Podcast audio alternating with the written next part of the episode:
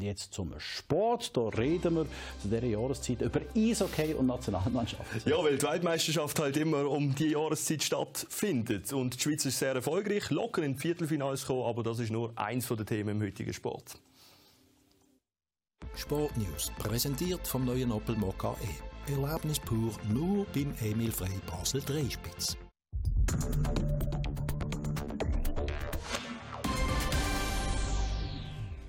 Wir starten aber mit Handball. Der RTV Basel steckt mitten in den Vorbereitungen auf die neue Saison. Und heute Morgen haben die Basler gerade vier Vertragsverlängerungen bekannt gegeben. Einer, der weiterhin beim RTV Basel bleibt, ist der 36-jährige Goalie André Willimann. Der zweite, der verlängert hat, ist der 24-jährige Kreisläufer Ismail Bela. Mit dem Aljaksej Katkevic bleibt noch ein zweiter Kreisläufer beim RTV, der aber auch im Rückraum spielen kann. Der letzte, der einen weiteren Vertrag bekommt, ist der deutsche Aufbauspieler und Abwehrstrateg Denis Krause. Der Topscorer Alexander Spende hat seine Vertragsverlängerung schon zum Jahreswechsel bekannt gegeben. Und im März hat der RTV Basel vorzeitig mit dem Flügel Basil Berger und dem Rückraumspieler Janis Voskamp verlängert. Gleichzeitig mit den Vertragsverlängerungen vermeldet der RTV Basel auch vier Abgänge. Der Björn Buob, der Severin Ramsay, der Luca Engler und der Arthur Karawatzki werden Basler verloren.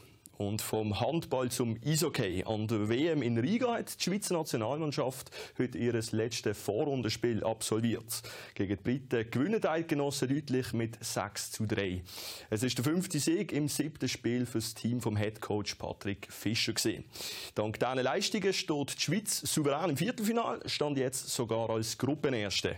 Aber die Russen bestreiten ihr letztes Spiel erst heute oben am Viertel ab 7. Passiert nichts Außergewöhnliches, ziehen die Russen dann wieder an der Schweiz vorbei.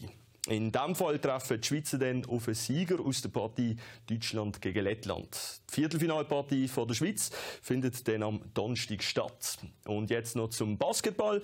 Im Playoff-Final steht heute das dritte Duell zwischen den Starwings und Fribourg Olympique an. Das Team aus der Romandie führt in der Serie aktuell mit zwei Siegen. Gewinnen die Friburger auch das dritte Spiel, sind sie Schweizer Meister. Wenn nicht, geht die Best of Five Serie in die Verlängerung. Abpfiff in Fribourg ist am halben acht. parti.